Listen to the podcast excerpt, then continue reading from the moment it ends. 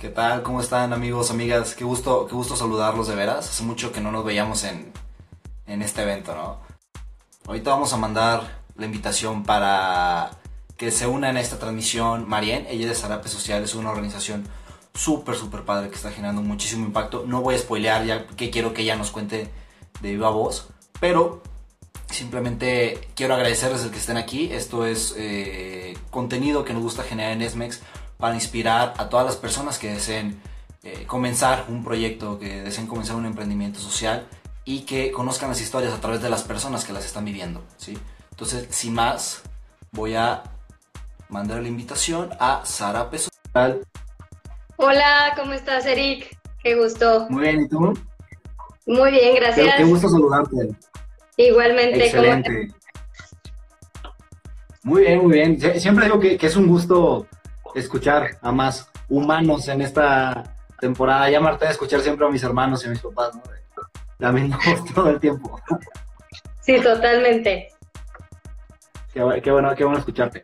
Bueno, antes de comenzar con esto, me gustaría leer tu, tu semblanza. Hace ratito, digo, ustedes no lo vieron, pero hace ratito Marian me dice, oye, ¿te paso así mi semblanza o quieres que la haga más chiquita? Y yo de, no, no, no, así está de lujo. O sea, que, quien ha hecho mucho tiene mucho que decir y tiene mucho que presumir. Y, eso es alguien como, como Mariana. Entonces, igual vamos leyendo un poquito de su semblanza. Mariana es una emprendedora social nacida en Guadalajara. Estudió sociología y tiene una maestría en Derechos Humanos y Paz. Actualmente está cursando una licenciatura en gastronomía, es directora operativa de Zarape Social, una agencia de ideas dedicada a la transformación social a través de campañas de comunicación y proyectos sociales por medio de la creatividad e innovación. También es cofundadora de la empresa social Food Funding, la cual se encarga de concientizar acerca del despifarro de alimentos a través de servicios de catering y experiencias transformadoras. Y tras más de 10 años de trabajo en el ámbito social en diferentes organizaciones de la sociedad civil y gobierno, Marien está convencida de que es posible vivir en un mundo más justo, armonioso y colaborativo. Me encanta eso. Felicidades, Marien. Muchas, muchas gracias, muchísimas, muchísimas gracias por, por estar aquí. Y bueno, sin más, ¿qué tal si comencemos platicando un poquito de lo que haces? ¿Qué tal si, nos cuentas para todos los que eh, no conocen al 100 Zarape Social, que, bueno, es una empresa B que está generando muchísimo impacto, ¿qué tal si nos dices qué es Zarape Social? Perfecto, muchas gracias, gracias por la presentación. Y bueno, pues me toca hablar y dar la cara hoy, eh, pues de un grupo muy grande, como de 40 personas que está atrás, ¿no? Entonces, pues primero agradecer a eso. Y bueno, pues Zarape es una agencia, como ahorita lo platicabas, no, no es difícil eh, definir Zarape porque no se encasilla como en, ningún grupo, ¿no? Entonces, hemos, la llamamos ahora como una agencia de ideas y lo que decimos es que lo que a través de las ideas lo que buscamos hacer es transformación social, ¿no? Eh, nuestras herramientas o lo que nosotros creemos es que esa transformación social se detona a través de la creatividad, a través de la innovación y a través del poder de las personas, ¿no? Siempre creyendo que, que existe un gran poder en todas las personas y nosotros podemos como detonar eh, ese cambio.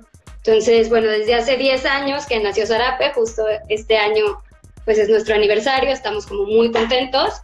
Eh, pues hemos ido creciendo y sí, es, es, como un gran logro para todos.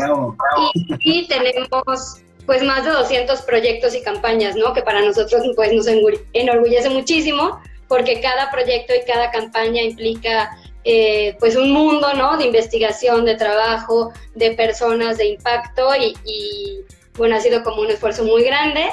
Y creo que para terminar, pues Serape o nos entendemos como un detonador de cambios o como un posibilitador de cambio. Entonces lo que nosotros eh, hacemos bien es justo detectar estas oportunidades sociales, detectar este poder y simplemente detonar o acompañar a empresas, a organizaciones o a personas a que encuentren eh, su propósito social, como en, este camino.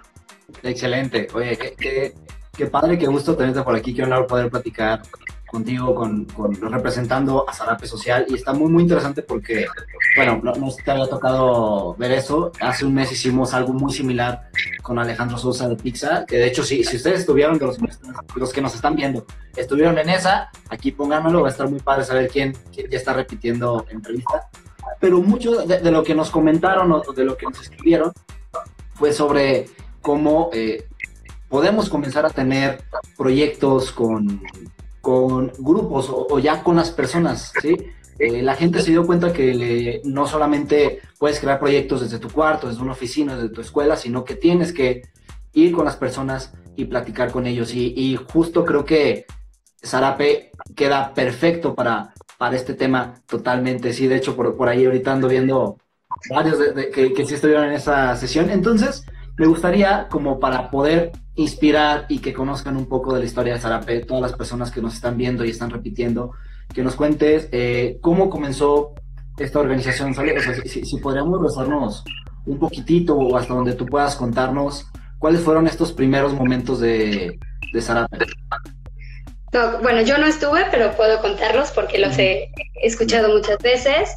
Y bueno, pues Hassan, que es el, fundador de, de Zarape Social, es mercadólogo y hace 10 años se dio cuenta de una cosa súper importante y es que el marketing tiene una deuda con todos nosotros, ¿no? Que el marketing nos ha creado estándares, nos ha creado estilos de vida, ha creado eh, que reaccionemos ante cosas eh, que no son tan favorables, ¿no? Pero no, nadie puede negar el poder que tiene en nuestras vidas. Entonces decíamos, bueno, y si utilizamos este poder, si utilizamos el poder que tiene la comunicación para transformarlo, y entonces así nace Zarape hace 10 años, como con esta idea, eh, creo que muy intuitiva, de pensar que es posible utilizar las herramientas de comunicación para transformar la, vida social.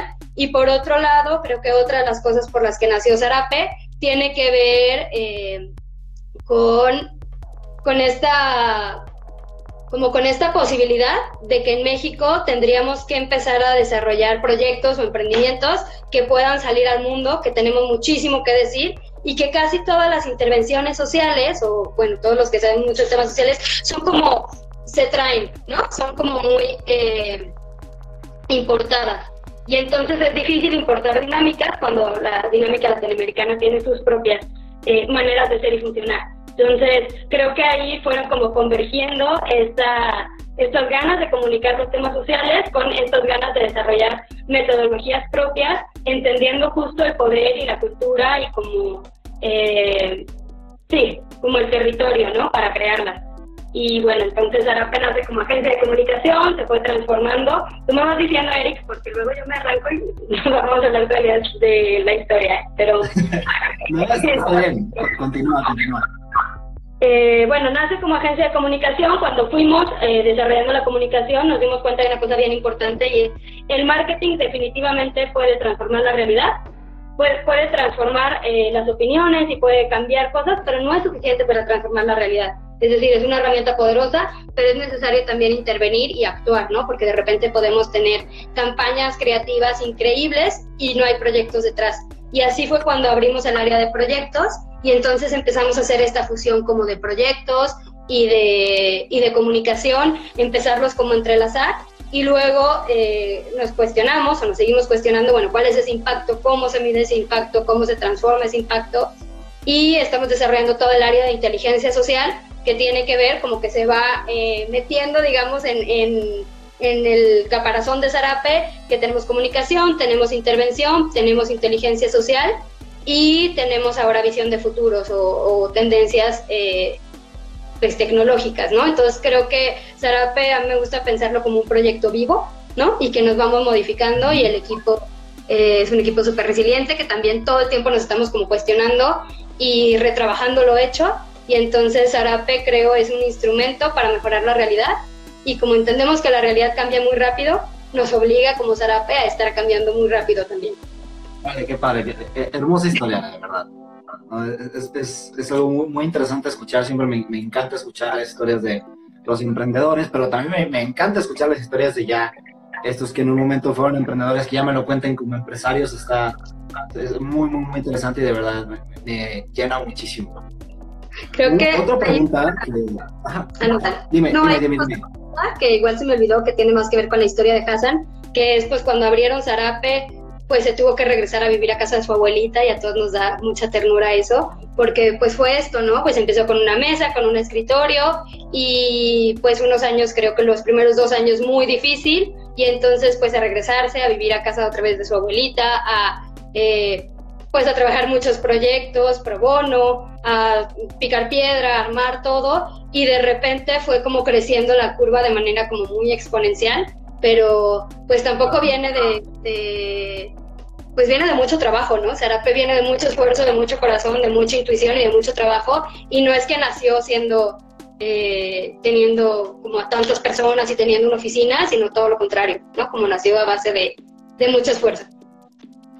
y, creo que, el propósito de cada una de las personas que está en cada organización es muy importante, ¿no crees? Sí, por supuesto. Es vital para nosotros. Eh, siempre decimos que pues Sarape cambia conforme la gente cambia y el propósito de Sarape es fijo, pero la manera de entender Sarape lo hace el equipo, ¿no? Entonces, vamos como evolucionando nosotros y Sarape al mismo tiempo. Perfecto. Muy bien. Oye, como otra pregunta que tengo por aquí, me gustaría saber dónde y cómo podemos encontrar inspiración para crear soluciones a problemáticas sociales. Es una pregunta difícil. Eh, creo que no hay una manera o una fórmula de encontrar la inspiración. Creo que la inspiración, pues cada quien tendrá que encontrar dónde tiene que buscar, dónde encuentra su inspiración y pues algunos lo encontrarán en el ejercicio, otros en la naturaleza, ¿no? Como que no podría decir dónde se encuentra. Lo que puedo decir es el común denominador de nosotros y es nosotros encontramos la inspiración en, en la transformación, ¿no? Como en el, en el sentir que es posible cambiar la realidad.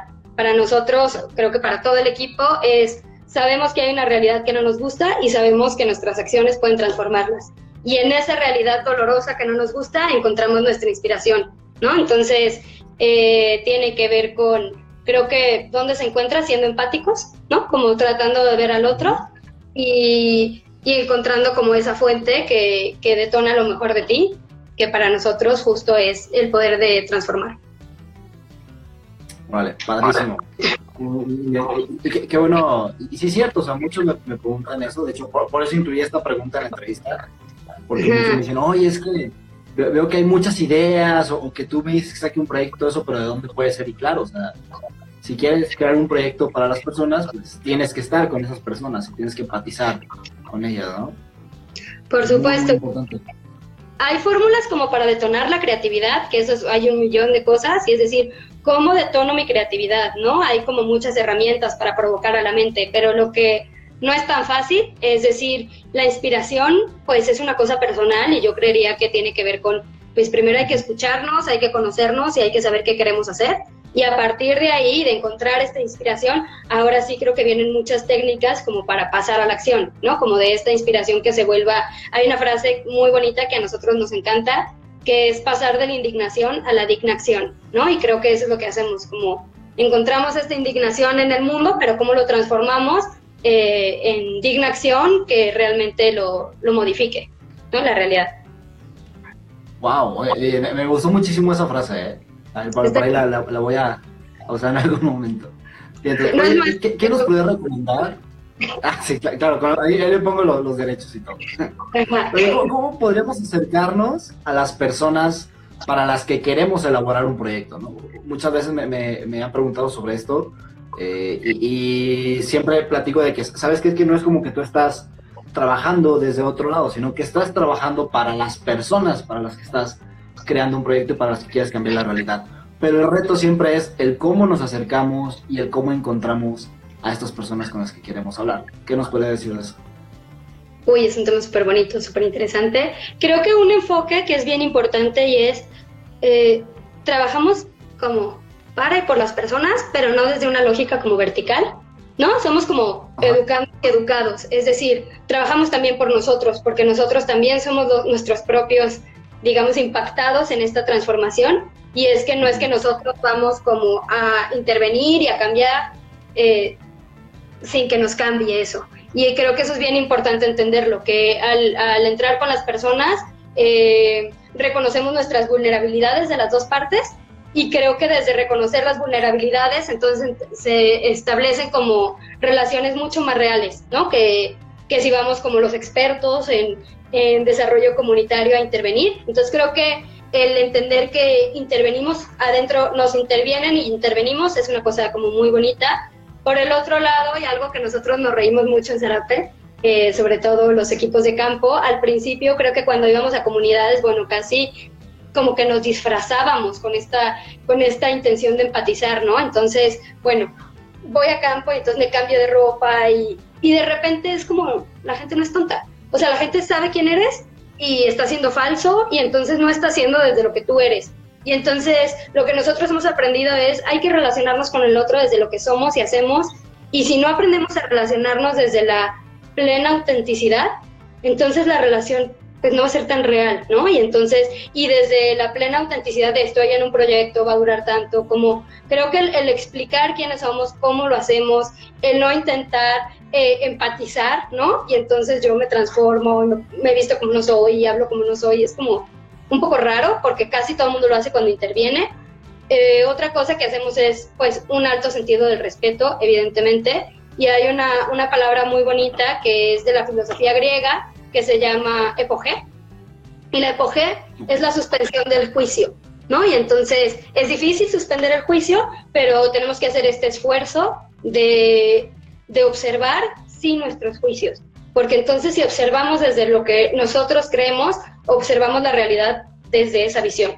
Entonces, evidentemente es muy difícil suspender el juicio, siempre lo vas a tener, pero por lo menos el ser, ser conscientes que hay que suspender los juicios y que hay que escuchar y que hay que ser auténticos, eh, creo que es una muy buena manera de, de intervenir. Y esta fórmula nos sirve para todo, ¿no? Es decir, a nosotros en Zarape tenemos proyectos tan diferentes que de repente podemos ir con, con chicos en pandillas y al mismo tiempo nos vamos con el director de Aeroméxico a presentar un reporte, ¿no? Entonces, como, ¿y cómo vamos a llegar ahí sin disfrazarnos? Tampoco me voy a ir a la empresa como no soy, ¿no? Ni, entonces, el, reconocer lo que somos eh, con cualquier persona con la que vayamos. No sé si queda un poco ahí, una duda. Creo, que sí, o sea, obvio es un tema complejo, como tú lo dijiste, pero creo que lo, lo aterrizaste muy, muy, muy bien. Y, quisiera tomar una frase que justo vi en, el material que ustedes tienen ahí en, su página web. En un video por ahí menciona eh, que el cambio individual crea cambios colectivos y, es algo con lo que totalmente empato, ¿no? primero pensamos que entramos a este tipo de actividades por querer ayudar o por querer cambiar la vida de las personas cuando de verdad cambiamos nuestra propia vida, ¿no? Totalmente. Es algo muy, muy padre que este tipo de proyectos logran, tanto con nosotros que estamos involucrados como para las personas para las que trabajamos. Sí, totalmente. Creo que es bien importante asumirlo desde ahí.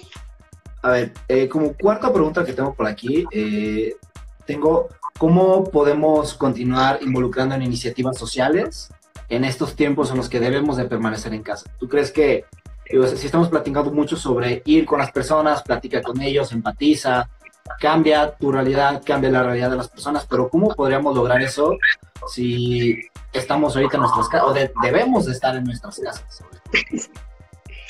Eh, también es compleja, pura pregunta difícil, pero pues creo que entender, lo primero es como entender que lo que tenemos seguro es el cambio, ¿no? Todos de las únicas cosas que tenemos seguro es el cambio y eso nos involucra adaptarnos a ese cambio. Entonces, eh, creo que para, para intentar como transformar tenemos que entender muy bien, ¿no? Como leer, eh, digamos, el lenguaje de los tiempos y el tiempo que nos está tocando, entender qué está sucediendo y entender que tenemos que modificar cosas. Entonces, creo que ese es un, primer momento.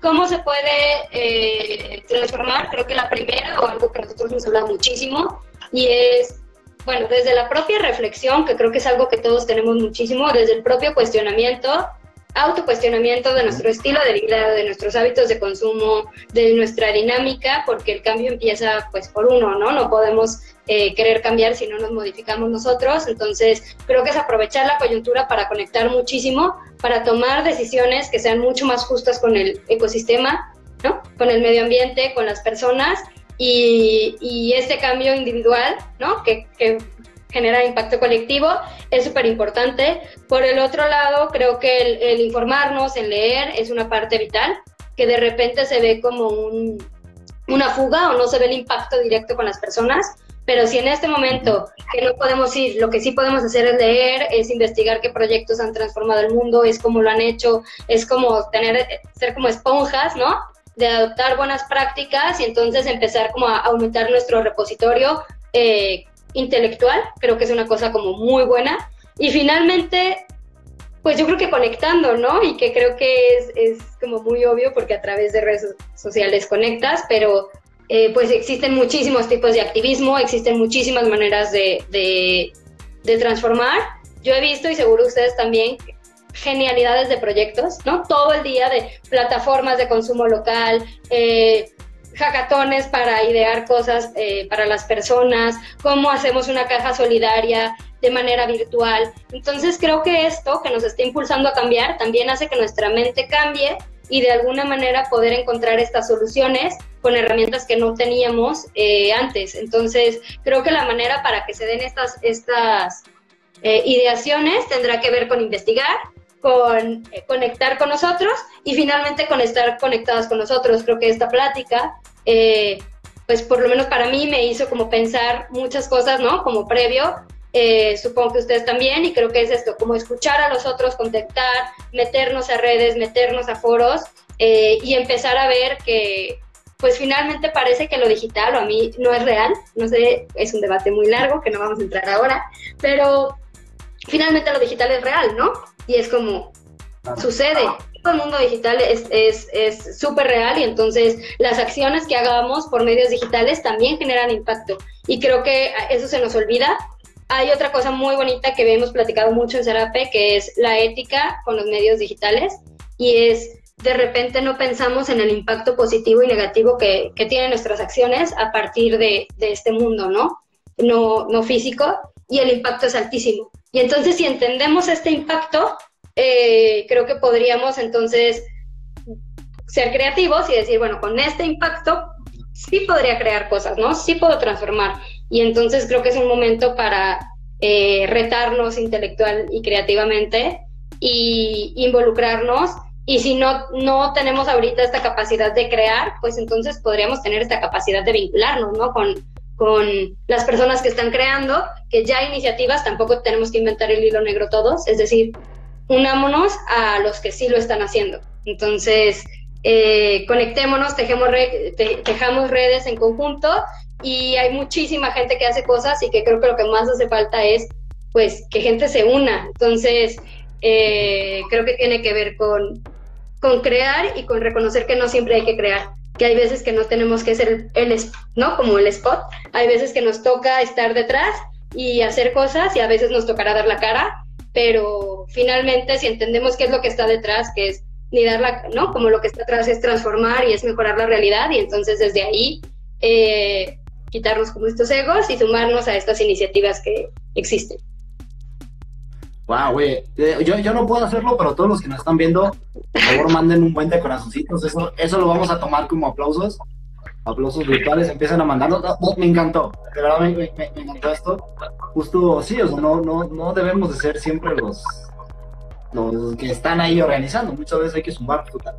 Entonces, digamos que, como resumen, hay que investigar, hay que conectar con nosotros mismos, hay que conectar con las personas hay que ponernos creativos o hay que conectar o vincularnos con las personas que están ya haciendo actividades para no eh, duplicar esfuerzos. Digamos que eso podríamos decirlo como un resumen.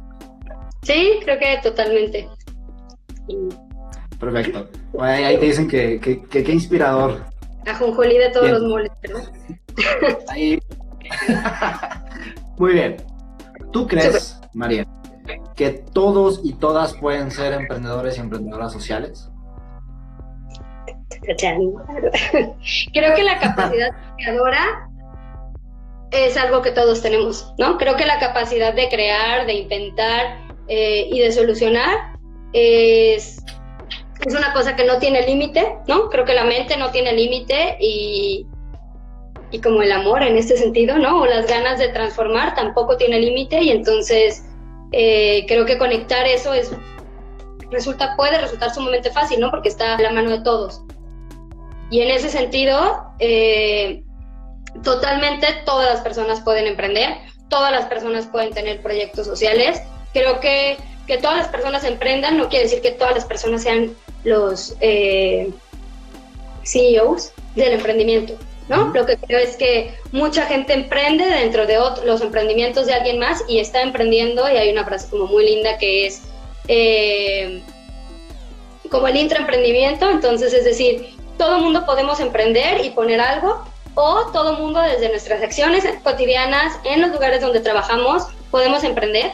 Como que a mí me gusta pensar que los emprendedores sociales no solo son las cabezas de las como de las empresas sociales, sino hay emprendedores sociales en todos los ámbitos, hay emprendedores sociales en HP, ¿no? O sea, hay emprendedores sociales dentro de empresas y ellos están jalando hilos para, para llevar a, a este mundo social y creo que entonces es esta puerta abierta hacia todas las personas y que también algo que nosotros hemos reflexionado muchísimo y es el emprendimiento social como que es tan necesario y tan urgente que tendríamos que entender que todas las personas emprendan social o no, ¿no? Como con este propósito, nazcan con un propósito social o no, pueden tener un emprendimiento social. Es decir, las, las necesidades del mundo son tantas que desde casi cualquier ámbito, no, no casi, creo que en cualquier ámbito en el que estemos, podemos meterle un matiz social, ¿no? Y entonces sí podemos emprender, aunque no nazcamos eh, precisamente como como empresas sociales, que claro, nos encanta, ¿no? A nosotros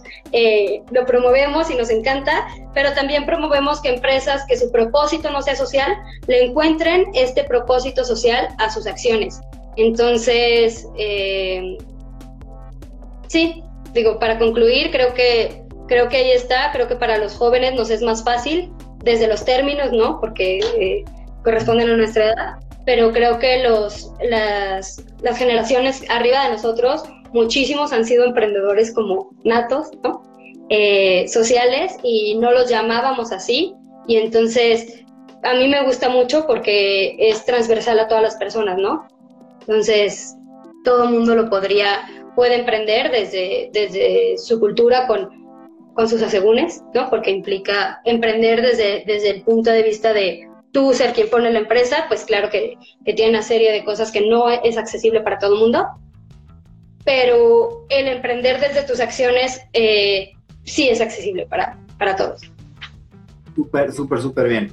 Como última pregunta de las que tengo preparadas, que, que es justo esta pregunta salió por una egresada del laboratorio de, perdón, de emprendimiento e innovación social de ESMEX en Ciudad de México, que al final pues, les voy a contar un poquito de este laboratorio.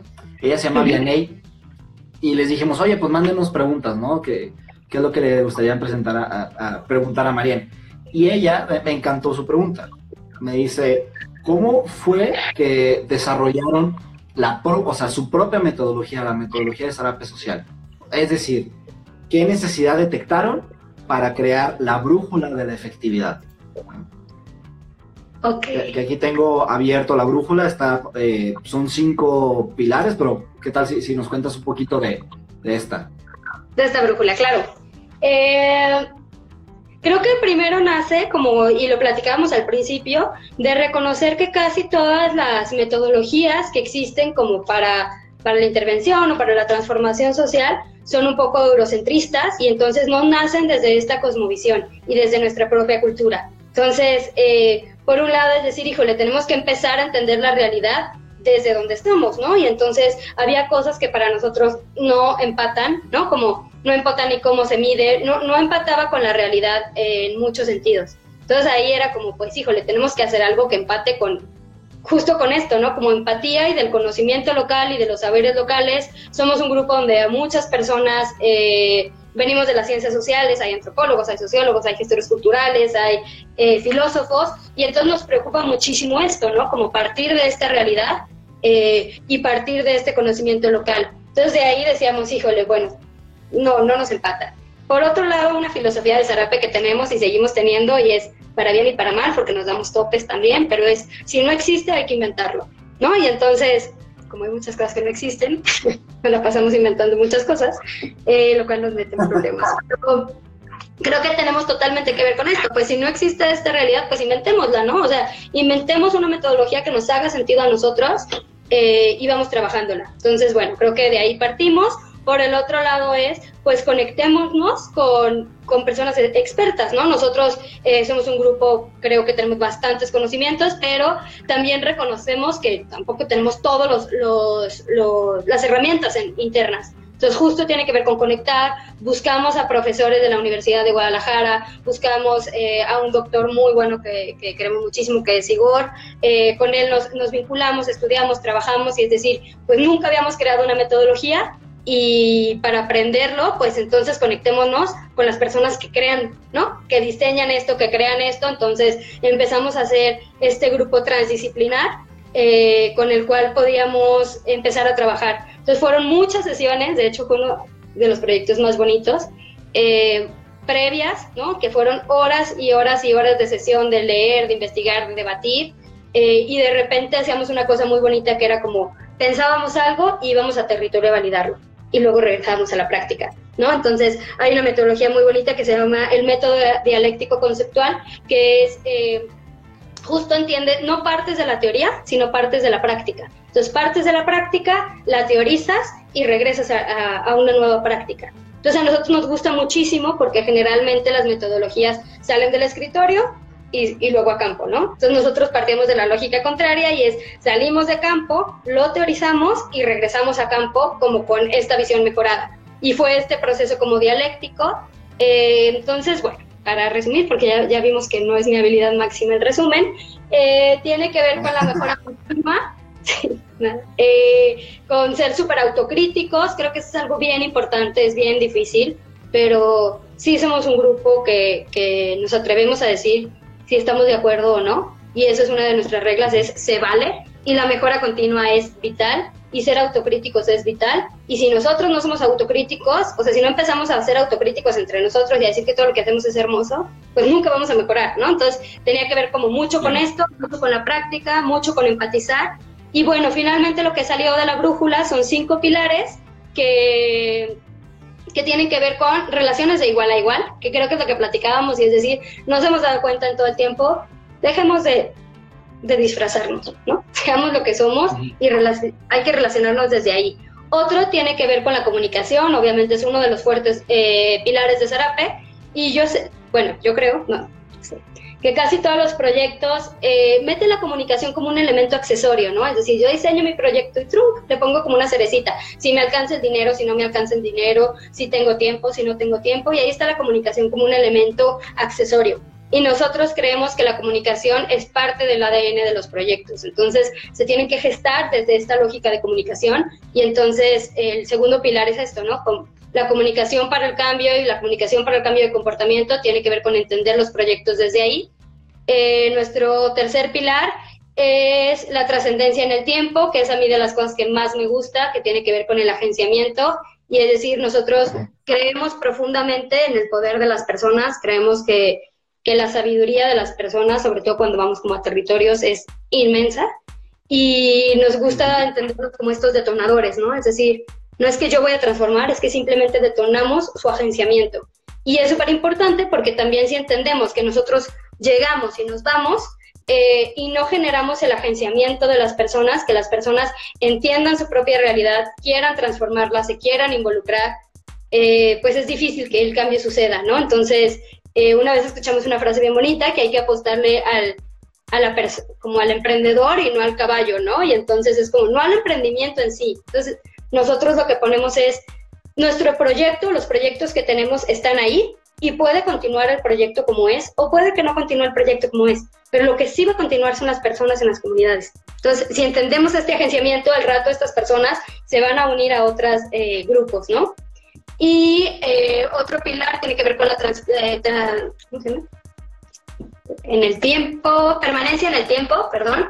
Y la permanencia en el tiempo justo tiene que ver con hacer redes, con conectar, es decir, en todas las colonias hay grupos vecinales, hay personas que ya hacen cosas, eh, conectémonos, ¿no? Entonces, desde el principio, como lo que tejemos es, es, esta estructura para que las personas sientan que se pueden vincular con otras personas, porque la vinculación, de la vinculación sale, eh, sale la transformación, ¿no? Es muy difícil transformar uno solo. Entonces, justo lo que tejemos es esto. Muy bien, muy bien. Es que, como sabes, o sea, como saben los que me están viendo, es una metodología totalmente. Es, algo muy, muy, complejo. Digo, aquí tengo abierto justo la página de Zarape. En zarapesocial.com van a encontrar la parte de metodología e incluso ahí pueden, hay un archivo en donde pueden leer un poquito más sobre eso, ¿no? Y también, digo, para, para ventanear un poquito a las personas que están aquí, yo creo que hay unas cuatro o cinco personas que nos están pidiendo, o de, que te están pidiendo que den una capacitación con esta metodología y, pues yo, si, si por ahí anuncian un taller o una conferencia o algo de esta metodología, y me apunta, ¿sale?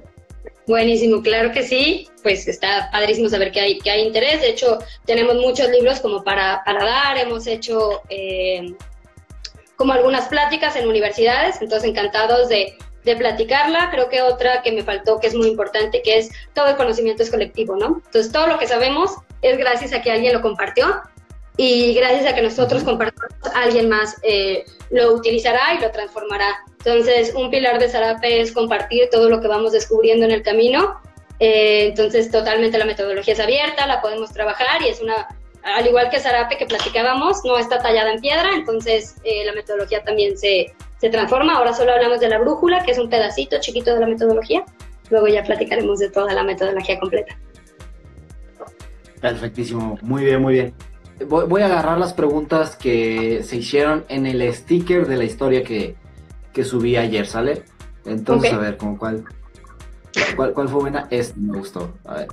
Marien, ¿cómo fue su primer prueba piloto de su modelo? ¿Cuál fue esa primera iteración? Interesante. Este, bueno, fue eh, la decidimos hacer en oblatos. Fue súper como enriquecedor la primera parte de la metodología tiene que ser como nosotros en ese momento, pues muchas veces te, dicen dónde tienes que llegar, ¿no? Te dicen el territorio, pero como ahí tenemos nosotros eh, abierto el público, ¿no? Como podíamos escoger cualquier territorio para hacerlo, lo primero que hicimos, y que es el primer paso de la metodología, justo tiene que ver con cómo escogemos un, un territorio. Y ese territorio tiene que ver con hacer un diagnóstico. El diagnóstico es una de las partes más importantes de Zarape que ya lo platicábamos, ¿no? Es esta inteligencia social que hemos ido desarrollando. Entonces tenía que ver con, bueno, ¿con quién queremos intervenir? Con jóvenes. ¿En qué poblaciones en Guadalajara tiene alto porcentaje de jóvenes?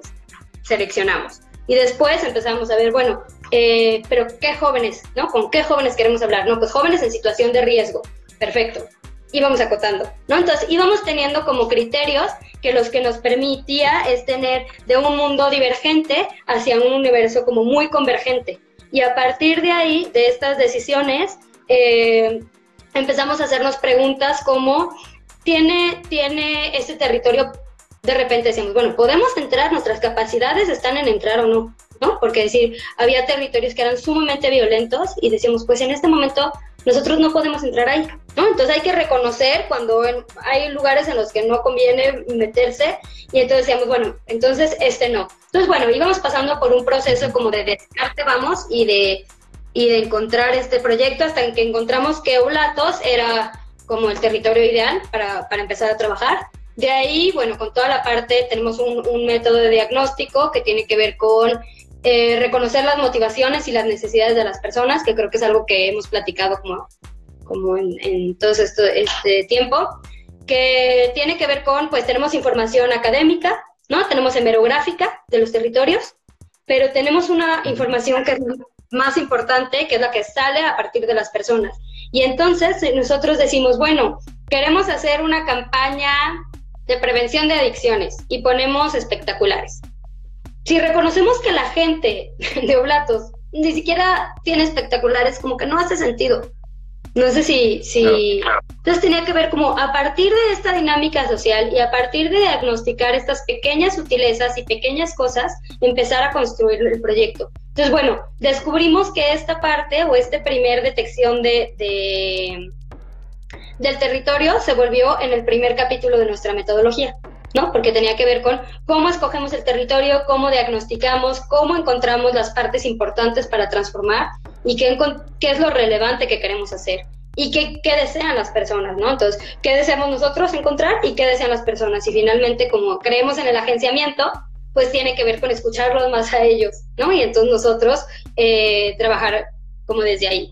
Entonces, bueno, creo que esa fue una parte y después eh, tenía que ver con, pues, ir a campo, mapear a las personas, platicar, invitarlas al proyecto. Creo que ya para concluir esta parte fue súper bonito. Nosotros teníamos en la idea que lo que íbamos a hacer era trabajar con jóvenes en situación de riesgo eh, y de repente nos dimos cuenta que lo que hacía falta en la comunidad era la interacción entre eh, multigeneracional. Es decir, cuando hicimos el diagnóstico, nos detectamos que había, los jóvenes se sentían súper estigmatizados, ¿no? Y entonces eh, se sentían súper violentados y súper estigmatizados, y de repente los adultos mayores sentían que había una poca interacción, poca inter, eh, no, había un reconocimiento, ¿no? Como de la historia, no había una conexión con los jóvenes y entonces nos damos cuenta que teníamos dos poblaciones como en riesgo, ¿no? Dos poblaciones que se sentían altamente vulnerables por no platicar. Y entonces nos damos cuenta que todos somos víctimas y victimarios, es decir, los jóvenes se sienten estigmatizados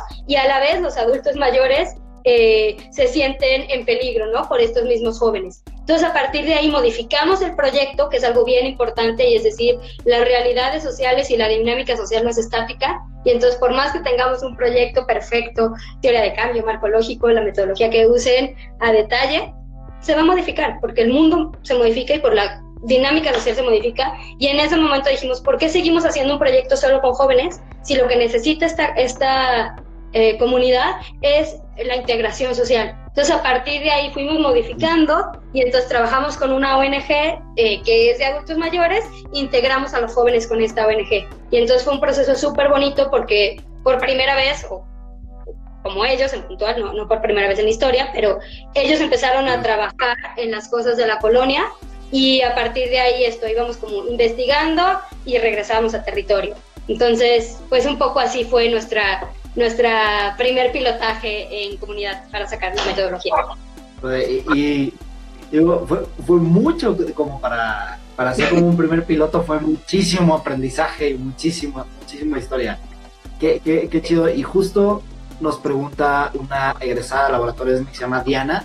Ella nos pregunta que si hacen algún tipo de seguimiento post proyecto con las personas o población que intervienen. Y bueno, también dice felicidades por su labor Algún día me encantaría colaborar con ustedes. Encantados. Estoy mandando un recado de que quiero que la contraten. Perfecto, bueno, encantadísimo. Sarape siempre está eh, abierto ¿no? a todas las personas. Eh, tenemos el seguimiento, una de, la, o sea, de los pilares de la brújula, justo es como la, la trascendencia en el tiempo. Entonces, cada proyecto es distinto, yo no puedo hablar de una única fórmula, ya digamos que tenemos más de 200 proyectos y son de temas muy, muy, muy diversos. Entonces, no tenemos un método específico, sino lo que eh, trabajamos es desarrollar desde que se diseña cada proyecto. Cada proyecto tiene sus herramientas específicas de seguimiento. Algunos proyectos nos permiten estar un poco más de cerca, otros proyectos nos permiten eh, tener monitoreo a través de teléfonos, y hemos ido desarrollando como estrategia. Hay una súper bonita que a mí me encanta, que justo es pues a través de los símbolos, ¿no? Los símbolos son súper importantes y los rituales son una cosa importantísima en la vida de las personas.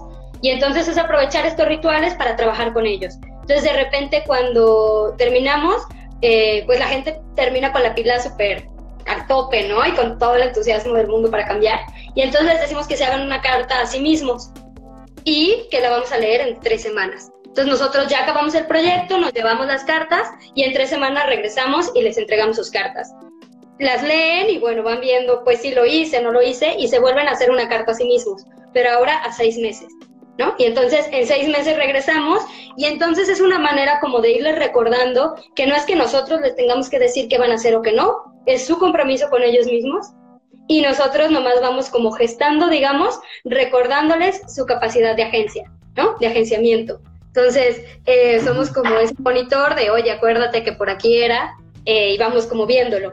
Esa es una de las herramientas que tenemos. Hay en, otras, en otros proyectos que hemos desarrollado eh, pues más indicadores y como que vamos monitoreando eh, los cambios, ¿no? Como los cambios de comportamiento o los cambios de las personas, hacemos análisis de discurso, que es una herramienta súper bonita, tiene que ver cuando queremos, una parte de nuestros indicadores tiene que ver con, con la capacidad de entendernos como sujetos colectivos, entonces al principio los grabamos eh, platicando de, como describiendo su colonia, ¿no? O describiendo su entorno y vemos la cantidad de veces que hacen referencia al yo, y después de todo el proyecto, eh, podemos ver cuántas veces la gente hace referencia a nosotros y cuántas veces en tu mismo discurso vas entendiendo como la colectividad. Entonces justo eh, hemos ido desarrollando técnicas como muy creativas y muy diferentes para dar como para medir, para entender los cambios y para dar como, como la trascendencia y pues acompañarlos en la medida de lo que podemos. Perfectísimo. Muy bien, muy bien. Pues ahí está. También no solamente fue la, la historia, sino que también ya les dio una, una técnica ¿no? de, cómo medir y cómo estarle dando seguimiento a, a, los proyectos. Bien, por aquí nos preguntan ya algo un poquito más. De hecho, yo, yo creo que vamos a ir un poquito con, prisa porque ya, digo, para, para, respetar el tiempo que habíamos platicado tú y yo, una, una sencillita sería tuvieron que hacer algún cambio en su acta constitutiva en el proceso para empresa B. Sí. Eh, sí, algunos estatutos tuvieron que cambiar. Como saben, la figura de empresa social no existe en México. Es decir, pues éramos, o sea, no, somos una SAPI y eh, teníamos que tener como ciertos estatutos marcados y entonces hicimos estos cambios. Perfecto, muy bien. Para todos los que estén pensando por ahí en, entrar a, Sistema B, eh, contemplen si tienen que hacer cambios en su acta constitutiva, ¿sí? Ahora, vamos a asesorar ah, nuestra experiencia. Claro. Mm, a ver, ¿cómo? Ah, esta es una súper, súper importante. Yo creo que, que ya va a ser de las últimas que vamos a estar tomando igual por los tiempos y más porque aparte voy a darles ahorita algunos comerciales. Pero, ¿cómo están enfrentando ahorita la contingencia? ¿Están considerando hacer algún cambio por la crisis? Este, sí, la verdad es que eh, desde hace unos meses hemos trabajado en laboratorios del futuro. Como les platicaba la evolución de Zarape, pues justo nosotros entendemos que hay que entrarle a los temas tecnológicos y que el mundo social y el tecnológico tienen que empezarse a unir. Eh, y entonces no quiere decir que yo voy a ser programadora, lo que tiene que ser es que yo tengo que entender el lenguaje ¿no? tecnológico para poder diseñar eh, proyectos y es algo que traemos en mente desde mucho antes de la contingencia eh, hemos diseñado un laboratorio de futuro, trajimos una metodología eh, de Australia eh, que tiene que ver con, mezclar arte, ciencia y tecnología.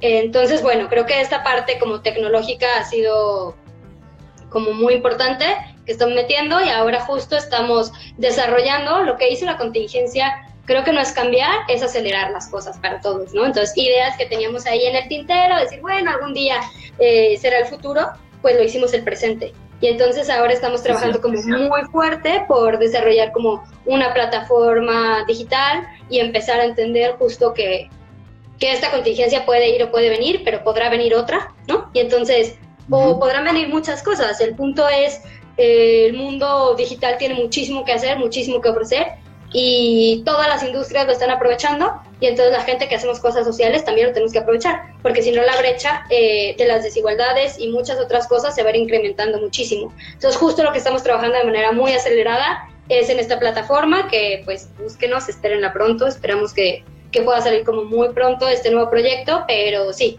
lo que hizo fue acelerar nuestros planes de mediano plazo. Yo, yo creo que ya va a ser la, la última pregunta y creo que es muy, muy importante que, que la toquemos, porque incluso yo creo que podría eh, eh, empatar con mucho de lo que sienten muchas personas que nos están viendo aquí. Nos pregunta Eric, Eric Tocayo, ¿qué tal?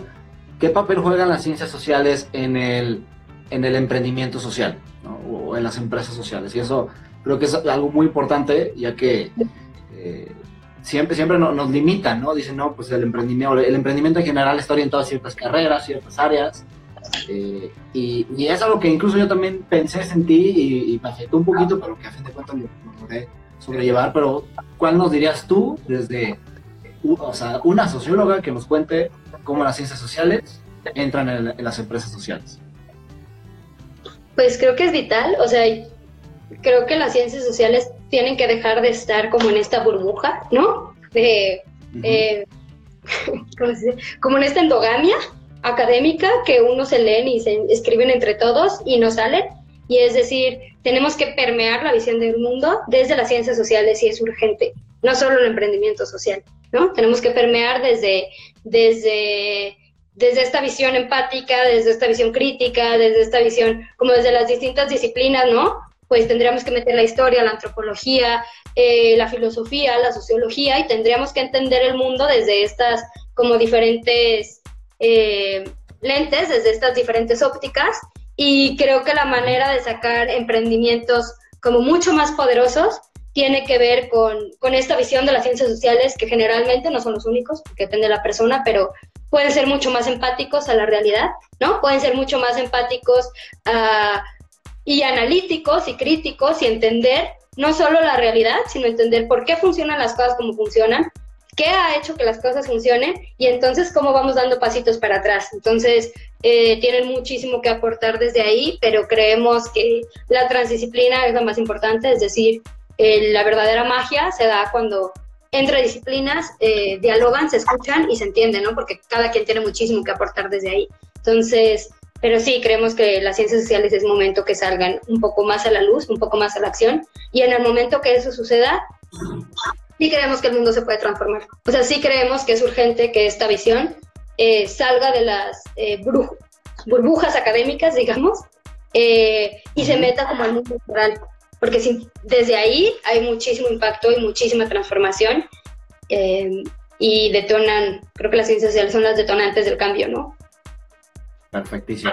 Muy bien, pues está Eric y para todos los demás que sienten que, que no pueden ser emprendedores por lo que estudiaron, encuentren la manera de eso, porque la gente necesita personas talentosas como ustedes que cambian el mundo. Muy bien, eh, Marien, yo ya como, para despedirnos, no se me vayan los demás, digo, ahorita se va a ir Marien, no se me vayan los demás porque voy a, a platicarles del laboratorio ESMEX y, más o menos cómo va a ser la participación, pero Marien, cuéntanos, de verdad, me da mucha pena para los que nos están viendo, no podemos agregar sus preguntas, hubo muchísimas, muchísimas. ¿Y qué tal si nos compartes por ahí las redes de Zarape o, dónde te podrían encontrar para los que de verdad tienen una pregunta que quieran contestar, pues que te la hagan llegar. Sí, por supuesto. Bueno, pues nos pueden encontrar como Zarape Social, las dos con S, ninguna Z. Eh, y bueno, pues en Facebook, en Instagram, en Twitter, creo que eh, LinkedIn, ¿no? Como que en todas las redes sociales estamos. Creo que a partir de cualquier red nos pueden buscar. Pues, siempre lo estamos monitoreando y siempre estamos como eh, respondiendo todas las preguntas, entonces a, cualquier de, a partir de cualquier red social con todo gusto. Siempre lo estamos monitoreando y siempre estamos como eh, respondiendo todas las preguntas, entonces a cualquier de, a partir de cualquier red social con todo gusto. Y bueno, pues ya cuando regresemos a nuestras oficinas, eh, pues siempre recibimos a gente que quiere platicar, que hace investigación, que quiere platicar con alguien del equipo, porque hay muchísimos perfiles increíbles. Eh, puntual, como hay muchos especialistas, como si, bueno, necesito que alguien me asesore, eh, siempre las oficinas de Zarape están recibiendo a diferentes perfiles que quieran pues, algún tipo de eh, diseñar proyectos, consultoría, contratarnos para algo, ¿no? Como que siempre estamos como muy abiertos a, platicar con cualquier persona. Excelente, muy bien, pues ya, ya todos saben cómo contactar a Marian, cómo contactar a Zarape Social. Marian, de verdad, no sabes lo, increíble que fue esta charla contigo. De verdad, me la pasé muy, muy bien ya. Eh, conocerte, platicar contigo, me da mucho gusto porque de verdad siento que es de muchísimo valor todo lo que nos estuviste comentando para todas las personas que quieren ser emprendedores sociales y que por algún motivo no, encuentran ese propósito o no encuentran esa inspiración. Estoy segurísimo que más de uno una eh, logró crear o logró ser un emprendedor social por un momento y va a continuar con esto. Entonces, de verdad, te agradezco muchísimo, muchísimo, Muchas gracias a ustedes por invitarnos y bueno, también nos encanta lo que hacen desde SMEX, somos como también muy admiradores de su trabajo, entonces pues muchas gracias y seguiremos colaborando juntos. Excelente, nos vemos pronto Marian, hasta luego. Bye bye. Ya se fue Marian. ¿Qué tal? Pues como vieron, ¿eh? Está, muy, muy padre la plática, de verdad, yo, de, verdad, de verdad me la pasé muy, muy bien, espero ustedes también. Igual vayan poniendo aquí en los comentarios lo que más les haya gustado. Y pues bueno, ya en este minuto, dos minutos que nos quedan, les voy a contar sobre algo que estamos haciendo en Esmex, que estamos cocinando y que va a estar muy, muy padre para todos los que quieren ser emprendedores y emprendedoras sociales. Pero tradicionalmente Esmex desde hace 5 o 6 años hemos estado elaborando y desarrollando el Laboratorio de Emprendimiento e Innovación Social eh, en diferentes partes de México.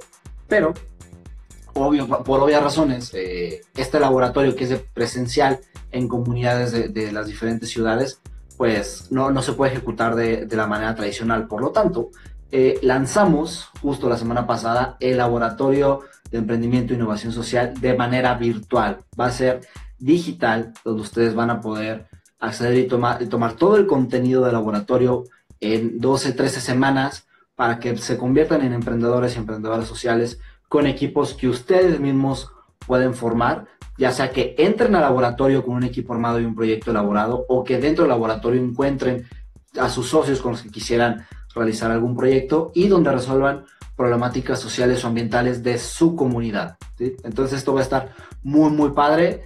Chequen eh, la convocatoria en eh, la biografía, no sé por, por acá, no sé dónde apuntar, pero en la biografía de la cuenta de Instagram de Esmex van a encontrar el link donde está toda la convocatoria, todo el contenido, las fechas, etcétera, de todas las fechas de este laboratorio para que se puedan registrar. Ahorita tenemos descuentos en este laboratorio para que los aprovechen, ¿sale? Va a estar muy padre, espero nos vemos pronto, me quedan 15 segundos de transmisión, los quiero muchísimo, gracias por estar aquí y espero nos vemos pronto. También en los próximos días vamos a estar publicando el resumen de esta entrevista, ¿sale? Nos vemos y cambien al mundo con su talento. Cuídense.